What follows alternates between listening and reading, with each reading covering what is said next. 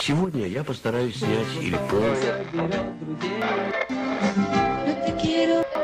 от любой другой ценной бумаги, акции ОС ликвидные. Ну выйду, уберите руки. Кремы, то есть все то, что приготовление с вами в течение. Подкаст так подкаст. Всем привет, меня зовут Аня Филимонова, со мной в студии сейчас Александр Лотарев, и вы слушаете первый эпизод нашего сезона, который называется «Вырванные годы». Мы решили поговорить о том времени, когда мы еще были совсем маленькими. Возможно, кто-то из наших слушателей был уже юн, возможно, зрел, а может быть, вас вообще еще даже не было в задумке ваших родителей. Собственно, 90-е, такое опоясанное тайной время, страшное, странное, какое-то безвременье, без законов и без понимания того, что будет дальше, как раз было питательным для того, чтобы сформировать наше доверие, ну или недоверие. Саша, я восхищена, что ты сейчас так долго мог описывать 90-е и ни разу не упомянуть слово «лихие». О, Вот это, я считаю, опыт, вот это образование, вот это культура. Ну, для меня, как для ребенка, 90-е как бы были вроде не очень лихие, кроме того, что там у меня на бульваре возле дома взорвали магазин Рибок, и мою мать за предпринимательскую деятельность рэкет обещала блить кислотой, а в принципе детство было счастливым. А твое? Эм, ну, как сказать, у меня не- э, я жила в нормальном районе, мне в этом смысле повезло. То есть я вот этого всего про наркоманов, которые там со шприцами во всех местах валяются под гаражами, вот этого у меня не было. Но у меня была просто се- сейчас будет э, грустная история. Приготовили Да, платочки. приготовили. Но у меня было очень бедно, ну просто супер бедно. Э, У меня родители ученые, историки, э, бабушка врач, и вторые, вторая бабушка и дедушка учителя в школе. Можете себе представить, э, сколько денег они зарабатывали. И у меня, например, воспоминания из 90-х, во-первых, там постоянно нет света, вот, а во-вторых, э, моя мама мне как-то не могла найти денег, чтобы купить э, подарок какой-то на день рождения, и она мне, в общем, сшила мягкую игрушку, М, да, очень грустно. Это самый классный подарок, мне кажется. Да, я ее где-то потеряла, потом очень расстраивалась, из-за этого она была классная. Это была плюшевая обезьянка. Э, В общем, дело было тяжелое, и мне вообще недавно пришла в голову такая мысль, что мы часто вот говорим про так называемые коллективные травмы, то есть, да, там какие-то коллективные потрясения, которые произошли там с нашим народом, и они на нас повлияли, там такие как Голодомор, э, там тоталитаризм, Вторая мировая, Холокост и так далее. Но почему-то мы 90-е, ну, учитывая то, что, конечно, 90-е не были настолько жестокими, э, вычеркиваем из вот этих коллективных травм, а ведь это тоже коллективная травма, и она была вот непосредственно вот произошла с нашими родителями, а значит, она непосредственно отразилась на нас. И стало интересно, какие же последствия мы выгребаем из 90-х. Да, думаю, это супер интересно, потому что когда из-под твоих ног выбивают основные вот эти, как там они называются, ступенечки этой пирамиды Маслоу, не знаю, ее опровергали несколько раз, но anyway, в общем, есть базовые вещи, такие как безопасность, такие как твоя необходимость поесть, твоя необходимость в каком-то укрытии, и многие из этих вещей были просто уничтожены, для кого-то не получалось сытно поесть, кто-то не мог понять, что делать с недвижимостью и с какими-то приватизациями, которые обрушились на людей, кто-то потерял работу, кто-то потерял вообще планы на будущее и какое-то понимание того, как будет далее развиваться страна. И, конечно, я бы тоже это отнес к травмам, безусловно, и вот самое, наверное, большое желание у всех этих людей было получить, ну, какую-то стабильность, а стабильность как можно достичь? Конечно, благодаря деньгам. И вот такой быстрый способ обогатиться, мне кажется, это была просто морковка перед нашими зайчиками, оставшимися без большого и тоталитарного Советского Союза. Да, которая полностью о них э, заботилась и решала все их проблемы. Я не хочу сейчас сказать, что это хорошо, это очень плохо, на самом деле, потому что это лишило людей самостоятельности. И вот я там, если возвращаться к личному, там долго там обижалась на свою маму, что вот э, моя мама была супер и есть, в принципе, очень тревожным человеком, и я очень тревожный человек, потому что, конечно, когда ты растешь у тревожного родителя, ты это перенимаешь так или иначе. И я недавно задумалась, блин, но в какое время она меня родила, в какое время она меня растила. Это же было реально супер страшно. Да, думаю, нужно по памятничку каждой Да. такой вырастившей матери и вырастившему отцу поставить, потому что сейчас у нас есть время на терапию, на более глубокую проработку самих себя, на понимание того, чего мы хотим, как мы выгораем, где у нас есть э, сильные стороны, где слабые, куда нам хочется устремиться и куда идти. Но все это, естественно, благодаря тому, что ну, какие-то базовые потребности закрыты. Когда они не закрыты, естественно, у тебя немножечко падает планочка, и ты перестаешь думать о каких-то своих ресурсных состояниях, состояниях и пытаешься просто выжить. И, и сейчас пойти на психотерапию, тебя там, не знаю, не засмеют, а наоборот, ты будешь выглядеть нормальным человеком. Я думаю, если бы ты в 90-е захотел, Да. сказал кому-то, что ты идешь на психотерапию, могли и в лицо дать. Да, ну или перекреститься хотя бы. Да. Наш первый выпуск будет посвящен такой, наверное, финансовой тревожности. Э, Мы будем много говорить о том, э, как люди получали деньги, как они себя чувствовали в финансовом смысле в 90-е. И, конечно, если возвращаться к вот этим самым главным манипуляциям э, 90-х, да, о которых мы хотим говорить, э, которые, как сказать, случились с нашими родителями, то было бы очень странно и глупо не поговорить про финансовые пирамиды. А, Потому что, наверное, если говорить вообще о финансовой составляющей тех лет, то МММ и Мавроди — это вот э, первые такие ключевые слова, которые э, всплывают в нашей памяти. Да, следом за бандитизмом, рэкетом и тамагочи. Это такие три кита, на которых стоят 90-е. Подкаст так подкаст. Почему нет, Леня? АО МММ. Э, Многие думают, что пирамида вообще-то была одна, и называлась она МММ. Логично, что люди так думают, потому что это самая популярная пирамида тех лет. Детище знаменитого мошенника Сергея Мавроди, которого почему-то Дмитрий Гордон называет финансовым гением, но позже я вам объясню, что это вообще не так. На самом деле э, пирамид было очень-очень много. Некоторые из них были даже такими локальными. Были пирамиды в Одессе, были пирамиды в Киеве. э, И они, собственно говоря, обманывали только людей вот из тех городов, где они существовали. Но Мавроди, безусловно, обманул больше всего людей. По официальным данным, он нанес ущерб на 110 миллионов долларов, но э, что-то мне кажется, что на самом деле это, конечно, уменьшенная сумма, потому что это, эм, так сказать, то, что определили прокуроры. Подавали в суд на Мавроди только 10 тысяч человек, а вкладчиков было гораздо-гораздо больше. То есть это, грубо говоря, доказанное мошенничество. Э, По другим оценкам, э, эта сумма достигала 80 миллиардов долларов. Я думаю, что это, конечно, тоже очень преувеличенная сумма, и преувеличена она самим Сергеем Мавроди, который, безусловно, хотел войти в историю как какой-то там самый известный мошенник. Думаю, что у людей тогда не было все-таки таких сумм, э, и, наверное, истина где-то посередине, посередине этой вилки. А, Ну, в общем, люди прям закладывали квартиры, чтобы вложиться в МММ. Некоторые заканчивали свою жизнь самоубийством. В общем, короче, время было такое достаточно истеричное. И э, больше всего меня вообще во всей этой истории, вот как ни странно, помимо этого мошенничества, меня очень возмутило. Вот я недавно смотрела интервью э, Дмитрия Гордона с Мавроди, и меня прям просто... Оно началось с того, что Дмитрий Гордон сообщил Мавроди, что он финансовый гений. Мгм. На самом деле, вот честно, никакой он нафиг не гений, потому что э, идея финансовой пирамиды, если бы он придумал вот это вот мошенничество, мы могли сказать, ну это какое-то гениальное мошенничество, но ведь он не придумал пирамиды. Во всем мире финансовые пирамиды э, называются схемами Понци. Это фамилия, которая стала, в принципе, нарицательной. Она появилась благодаря ее, собственно, владельцу Чарльзу Понци, который родился в 1882 году в Италии и через какое-то время переехал в Соединенные Штаты, так как в своей родной Италии он сильно проигрался в карты, и, в принципе, у него оставалось 2,5 доллара для того, чтобы разбогатеть заново. А этот человек хотел именно шальных денег. Поэтому в его в голове образовалась целая схема о том, что можно брать у людей тысячу долларов, но обещать им целых полторы тысячи долларов через 90 дней.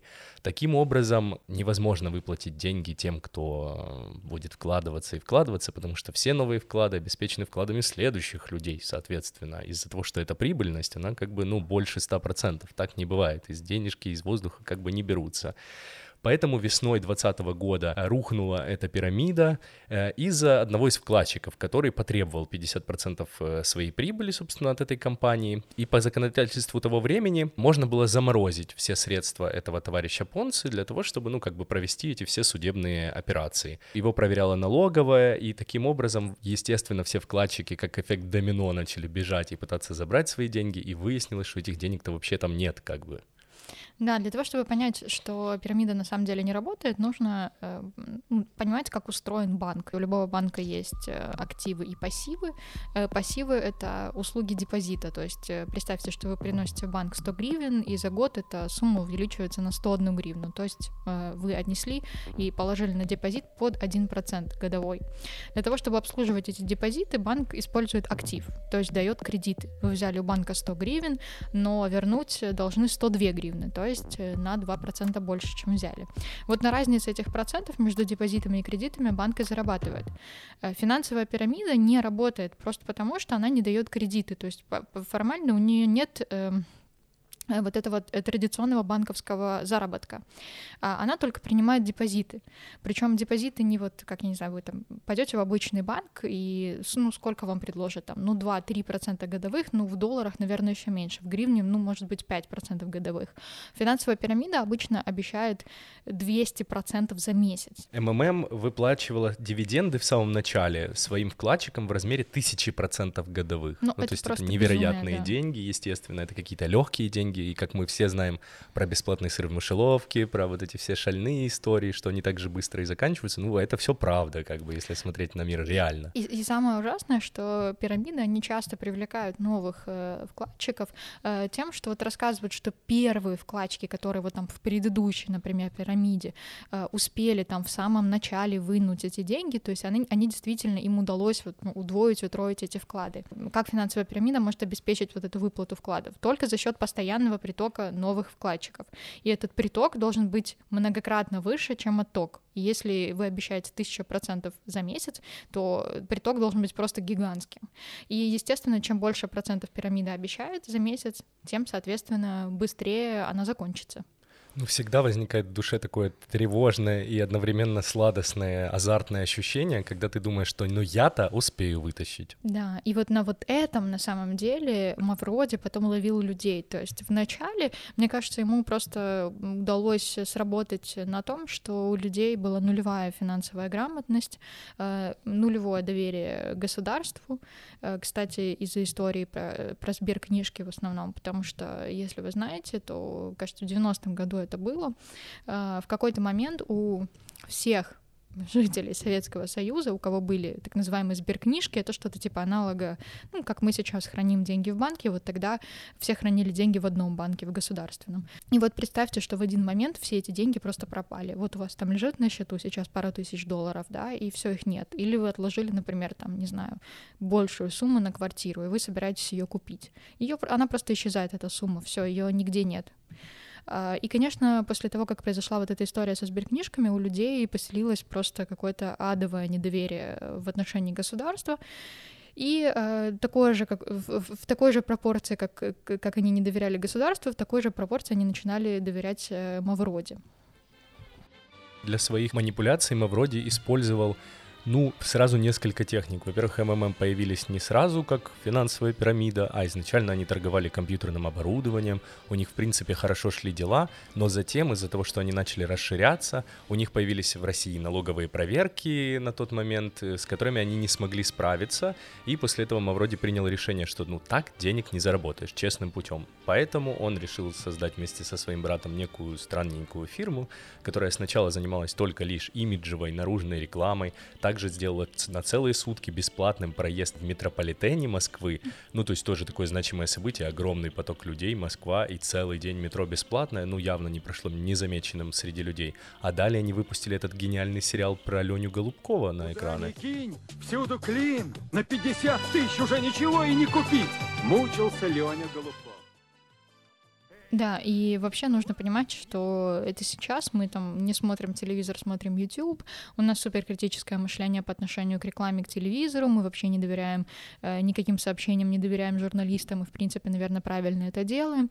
А тогда э, уровень доверия к телевизору был гигантский, то есть для нас сейчас это вообще... Э, почему? Как к интернету сейчас, примерно такой уровень. Невозможно вообще помыслить себе, чтобы ты сейчас там смотрел телевизор и относился серьезно ко всему, что там э, показывают. И, кстати, вообще хочу сказать, такой заспойлерить, что э, тема телевизора в жизни человека из 90-х годов, она вообще достаточно такая центральная, и мы будем много об этом говорить э, в следующих выпусках. А, так вот, Мавроди, э, интересно, что он вообще был таким, э, если есть, знаете, там человек эпохи Возрождения, то есть там человек эпохи развала Союза, и вот это точно был Мавроди, потому что когда Горбачев объявлял перестройку, да, там, когда разваливался Союз, одним из лозунгов было разрешено все, что не запрещено. Uh-huh. На самом деле такой либертарианский лозунг, но достаточно опасный для разваливающегося тоталитарного государства. И, конечно же, тут же нашлись те люди, которые были готовы этим злоупотреблять. И, собственно говоря, Мавроди до конца своих дней, он умер в 17 году, он считал себя не виноватым в том, что он облапошил столько людей. Почему? Да потому что не было закона, который запрещал финансовые пирамиды. Все. Более того, государство, получается, прекратило его деятельность. То есть, конечно, ему бы не хватило денег выплатить все те суммы, которые он обещал своим вкладчикам, однако за счет того, что именно государство остановило его деятельность, он как бы переложил вину в некотором смысле на это самое государство и объяснял, что ваши выплаты заморожены только потому, что нашу такую гениальную финансовую систему хочет вот это все всем надоевшее государство, собственно, остановить и оставить всех нищими. Поэтому большая часть людей, наверное, не большая, но все же большая, до сих пор считают, что Мавроди невиновен и денег у них не крал. Вот откуда взялась эта сумма про 80 миллиардов долларов, э, которые который он якобы привлек. Э, почему я считаю, что это байка, которую он сам запустил? Э, он э, уверяет до сих пор, что государство вывезло из его московского офиса буквально в грузовиках вот эти 70 или 80 миллиардов долларов, которые он якобы должен был выплатить людям. Естественно, все эти деньги не, никто не видел, но это прекрасная ложь для того, чтобы приводить новых людей в МММ. С одной стороны, конечно, радостно, что государство все-таки вмешалось во всю эту историю и захотело ее прекратить. С другой другой стороны, оно, конечно, подарило Мавроди прекрасный аргумент, а, на крючок которого он потом не раз ловил э, других людей.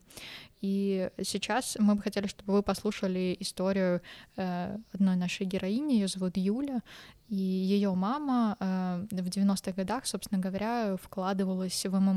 Подкаст так подкаст. Да, это советская женщина, которая вышла замуж 20, родила первого ребенка в 21, второго там, через 5 лет.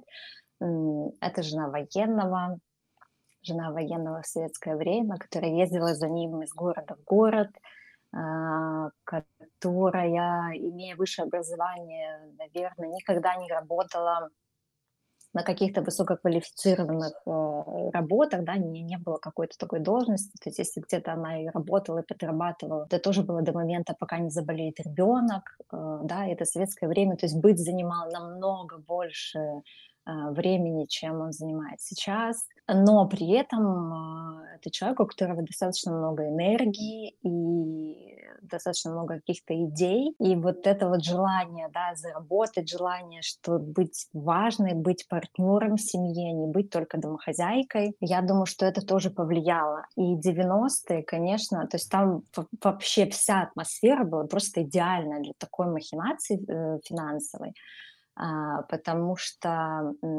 с одной стороны, да, было вот такое полное недоверие вообще к государству, а, то есть после развала Союза государство но все обвиняли государство да, в, том, что, э, что происходит, то, что люди остались без денег, то, что там, я не знаю, моя бабушка, например, осталась без сбережений, она хотела купить квартиру, внуку, и время было очень сложное. Папа, он всю жизнь работал, он был военным или работал на государственной службе да, то есть э, вот э, человек с таким вот с какой-то такой энергией при э, этих обстоятельствах, то есть разваливается союз, э, вообще все меняется в голове, вообще ничего не понятно, э, система меняется, и у меня такое ощущение, что немножко было э, такое, знаете, как э, золотая лихорадка в Штатах, то есть все куда-то бежали, все хотели заработать, и, и в принципе у многих получалось, то есть был при полной какой-то бедности, э, были случаи, что кто-то разбогател, стал там предпринимателем, что-то вовремя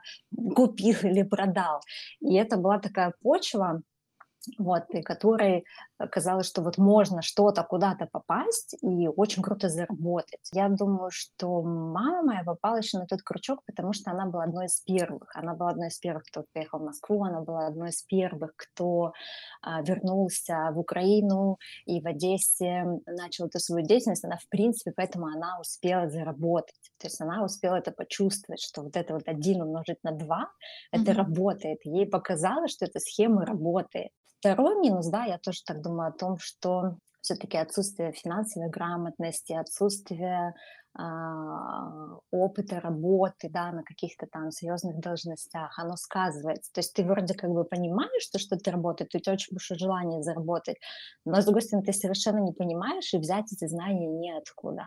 Такой вот уровень, от, после этого уровень недоверия государству был очень-очень высокий, и, но самое интересное, что уровень недоверия в принципе был очень высокий но при этом все пришли и отдали, не все, но очень много людей пришли и отдали деньги свои, э, очень тяжело заработанные после того, когда исчезли все сбережения.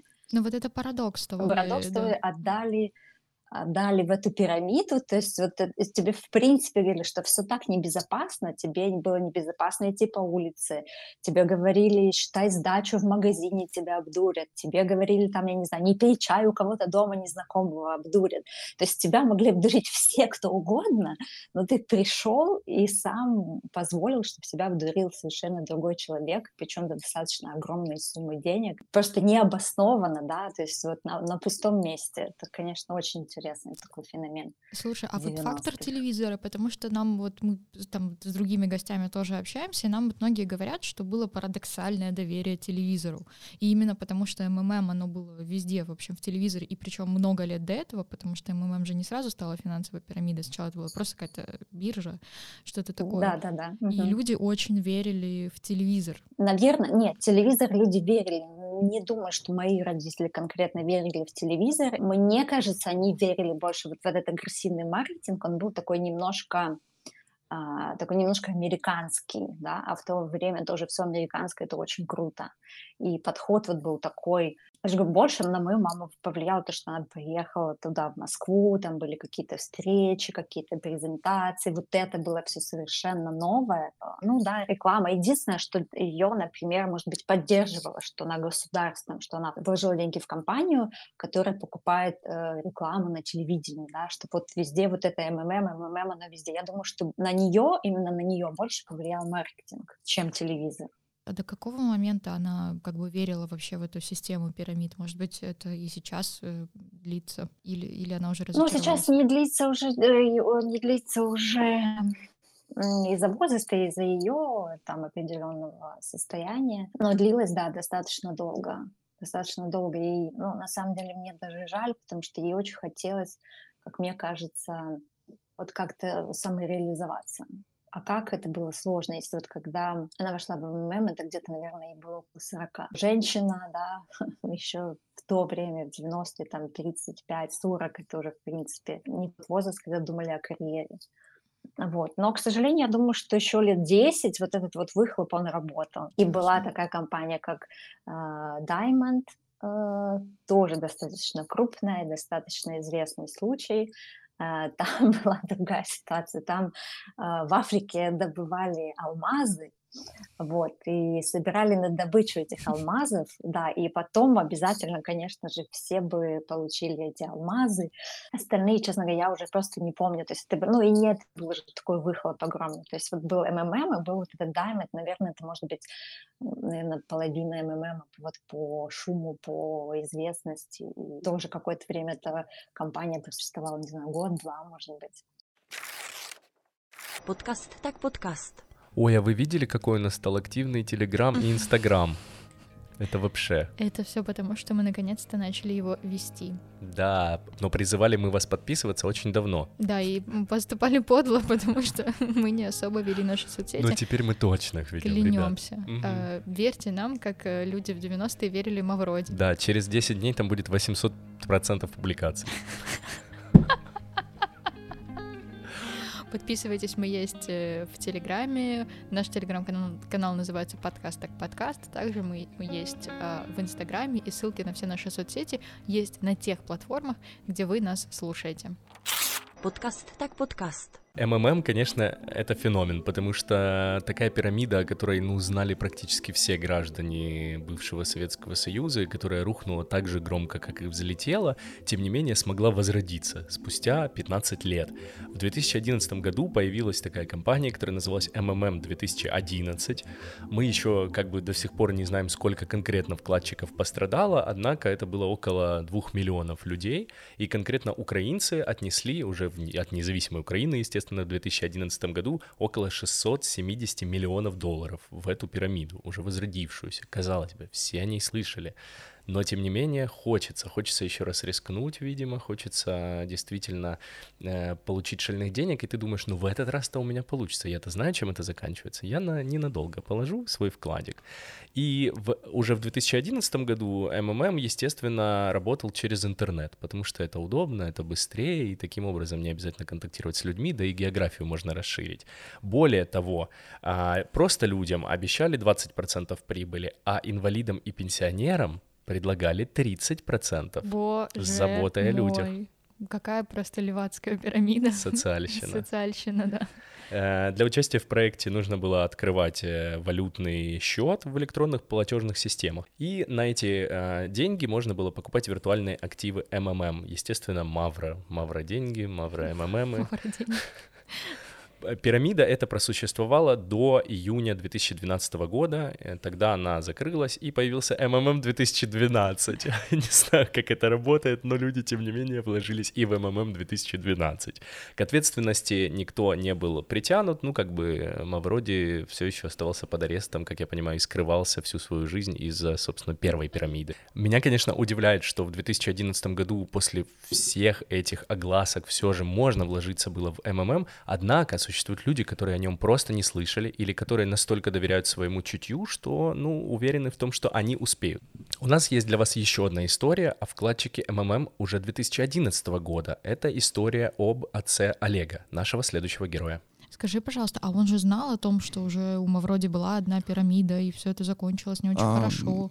Или он просто хотел успеть э, забрать деньги вовремя? Какая мотивация? Как я знаю, что и вообще ему посоветовал а, вложиться его друг, а, друг э, старый, старый друг семьи, так как по его рассказам он вообще заработал на этой пирамиде себе на машину, очень приличную, и он захотел а, тоже попробовать, почему нет. Его как бы вовлек в эту всю историю друг. Он рассказал про эту пирамиду, не думаю, что мой отец знал про его прошлые а, эти финансовые истории Мавроди, поэтому он просто поверил другу на слово. Так сказать, не проанализировав полностью всю ситуацию, которая была до этой истории с последней финансовой пирамидой в Мавроде. Если не секрет, если тебе удобно об этом говорить, это была какая-то крупная сумма, ощутимая. Не сказать, что супер большая, но порядка до 20 тысяч долларов точно. Это как раз-таки период вот после кризиса недвижимости, который уже начал восстанавливаться, потому что тогда многие тоже потеряли деньги, которые пытались а, вложиться, и мой отец был не исключением. И как получилось, почему бы еще раз не попробовать? Обжегся один раз, но второй раз а, был уже, так сказать, еще более рисковый, но уверенный в себе человек. И как он понял, что все, там как-то не знаю. Ну, когда начали блокировать образно выводы счета, потому что вообще были уже а, первые какие-то плюсы. Там же была система, что они вкладывали и видели, как растет их баланс. А Это внушало им еще больше доверия и желание еще больше вложить сумму. И там друг уже чуть ли ему не занимал тоже еще меньшую, там, в пару раз сумму, но тоже, чтобы докидывать. Но уже начались какие-то даже проблемы с вводом этой суммы, и как бы, как слава богу, эту сумму не получилось вложить. Что было, когда стало понятно, что эти деньги пропали? Помню, М, что было дома, какая была атмосфера? Да, помню, помню. Сначала очень-очень-очень много удивлений, таких вот формата, ну, да нет, это же ну, невозможно. Потом уже, когда появились первые новости, что самая чуть ли не крупная пирамида пошла на дно, ну, было очень тяжело. То есть формат, э, что ты это уже никак не вернешь, это от тебя вообще не зависит.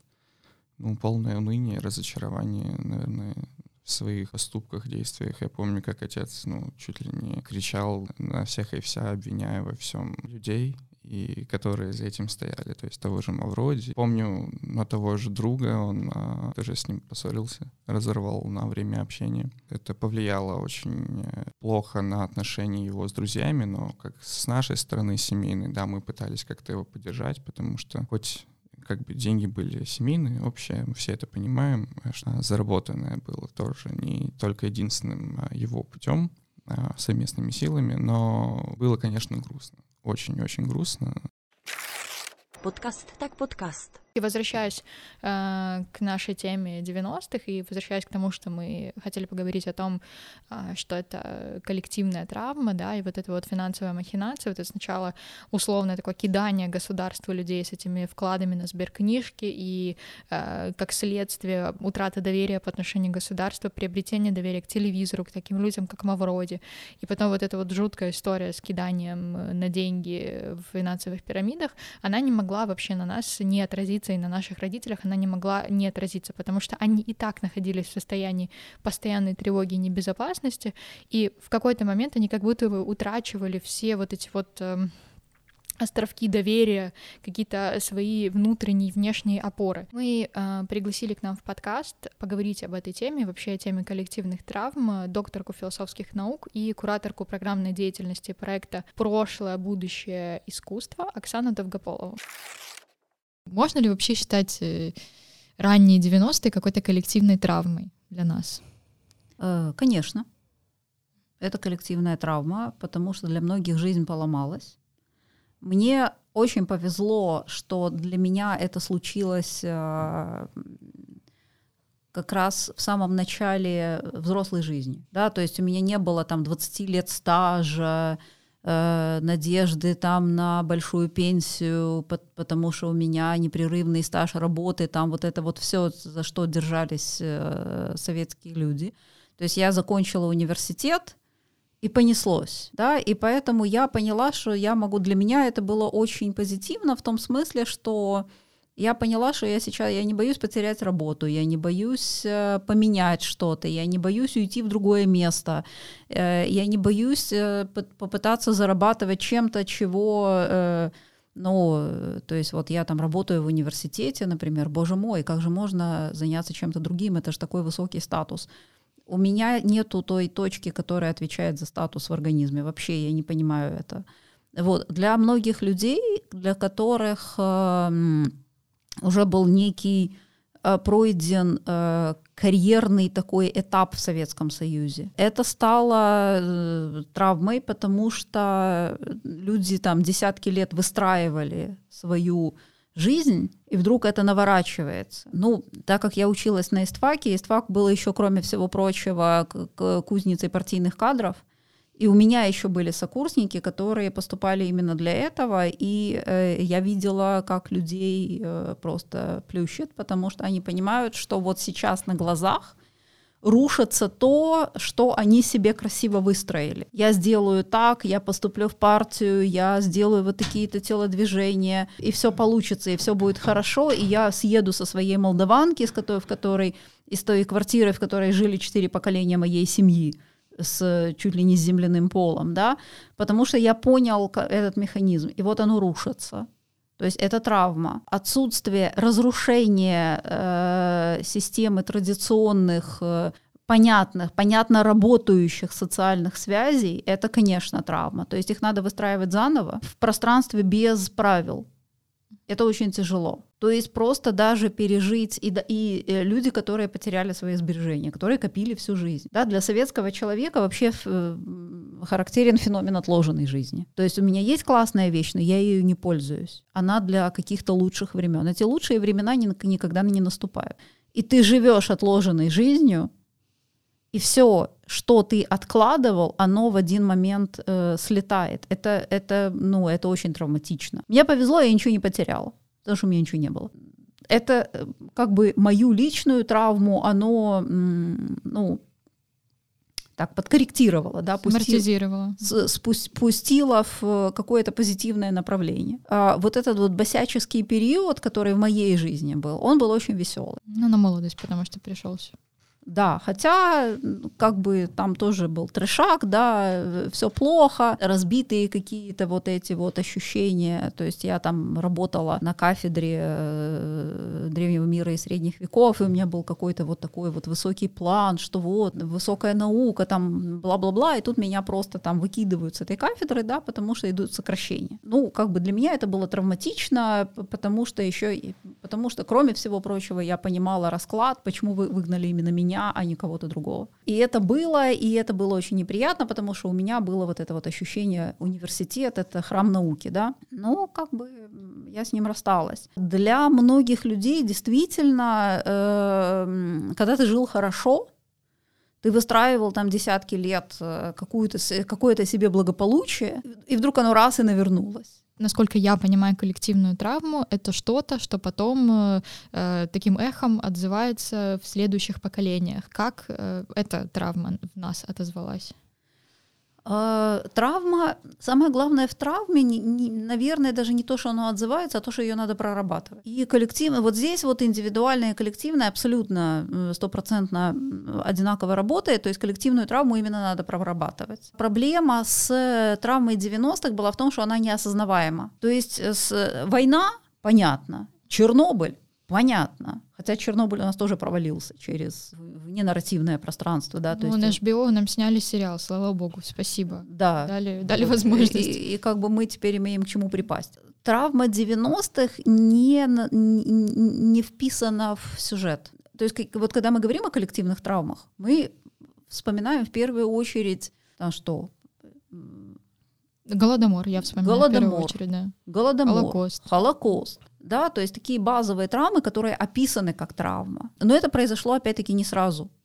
Их не сразу описали, им не сразу дали нарратив. Также с Вьетнамской войной. Да, то есть посттравматический синдром для тех, кто отвоевал во Вьетнаме, им начали ставить далеко не сразу. Им говорили, что вы голову морочите, воевать не хотите, еще там что-то такое, да, пока, наконец, не сформулировали вот этого понятия посттравматического синдрома. 90-е годы, по сути дела, оказались не продуманы в, в, по своей сути, что это такое, да? Вот там, где должна была быть проработка, возникла манипуляционная ностальгия по Советскому Союзу. Mm-hmm. А не рановато было прорабатывать э, через э, сколько, 10 лет? Мы, наверное, вот э, скорее в начале 2000-х или в десятых годах это было самое, самое топчик, да, время, когда надо об этом думать. Но тут на него сверху легли вот эти вот политические, идеологические конструкции. И это не дает проработать. А когда вы говорите про проработка, это что? Нам нужно писать про это книги, снимать про это фильмы, э, писать, э, Возможно, исследовать. Да, это, надо исследовать. А, надо, ну как травма прорабатывается, да, Люди должны понять, в чем травма, должны это рассказать. Здесь возможны устные исторические проекты. Да? То есть люди должны себе дать отчет, что их переживания тогда были значимы вообще, в принципе, они значимы.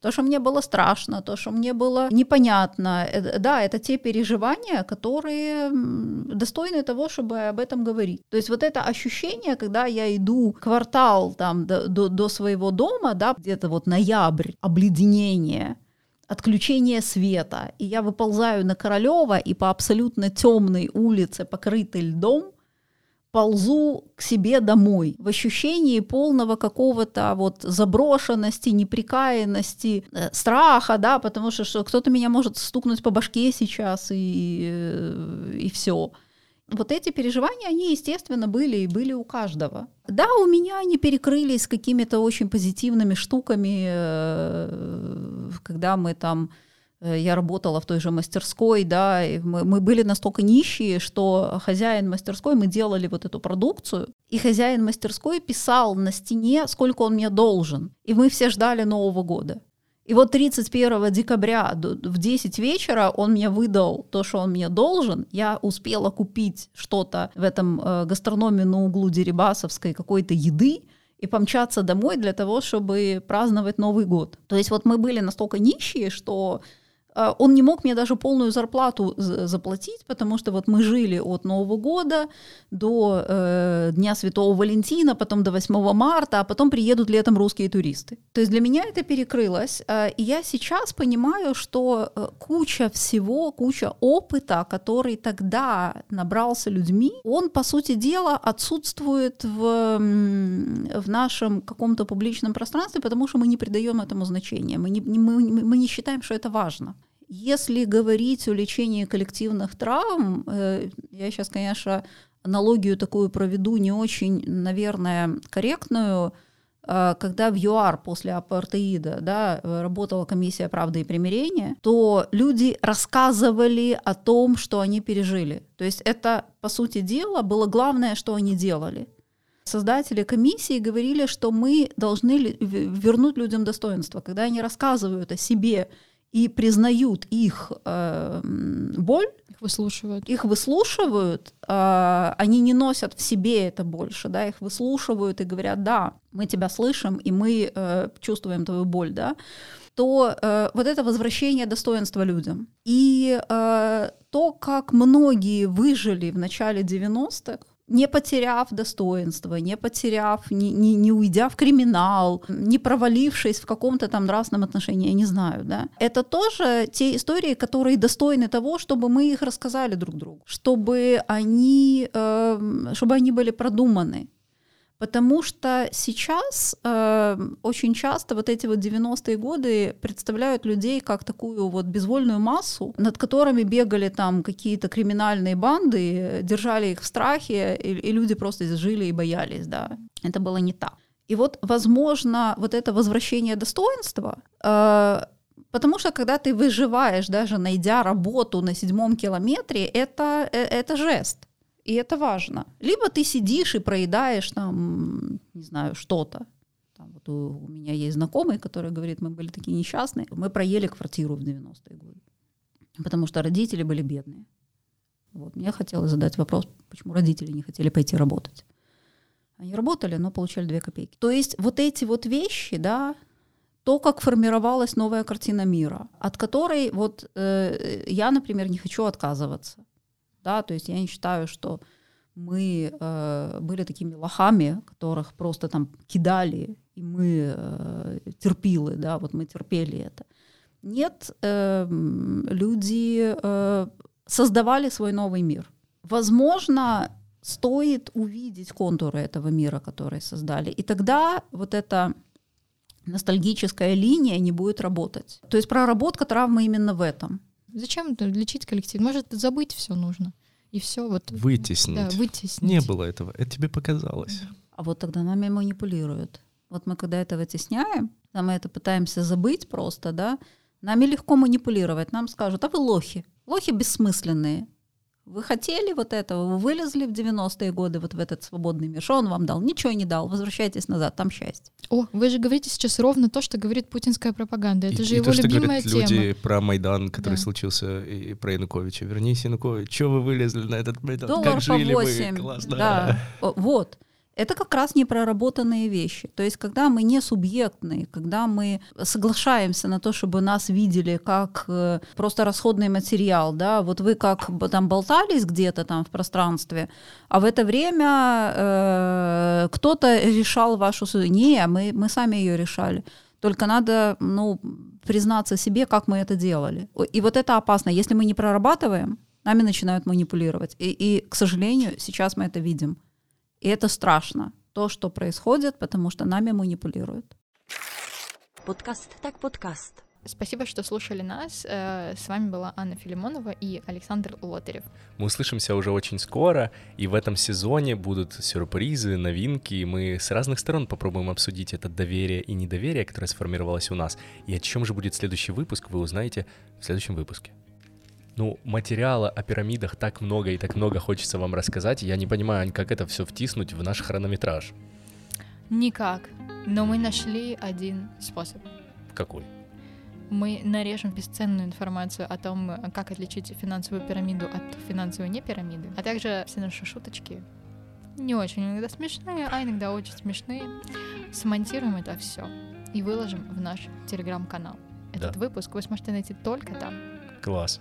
Поэтому мы ждем вас в наших подписках.